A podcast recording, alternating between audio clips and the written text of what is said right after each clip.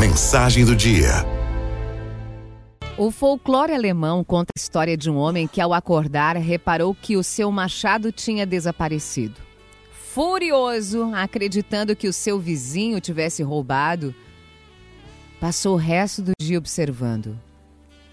Viu que o vizinho tinha jeito de ladrão, andava como um ladrão, falava como um ladrão que deseja esconder seu roubo.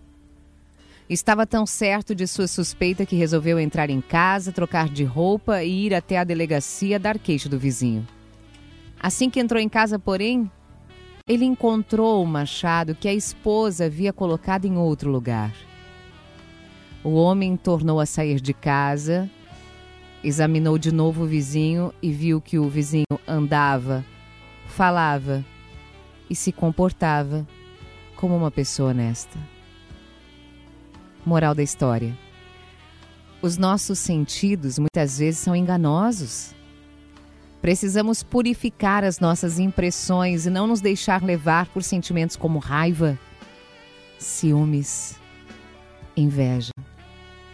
Corremos o risco de julgar e condenar injustamente as pessoas quando estamos cegos pelas paixões.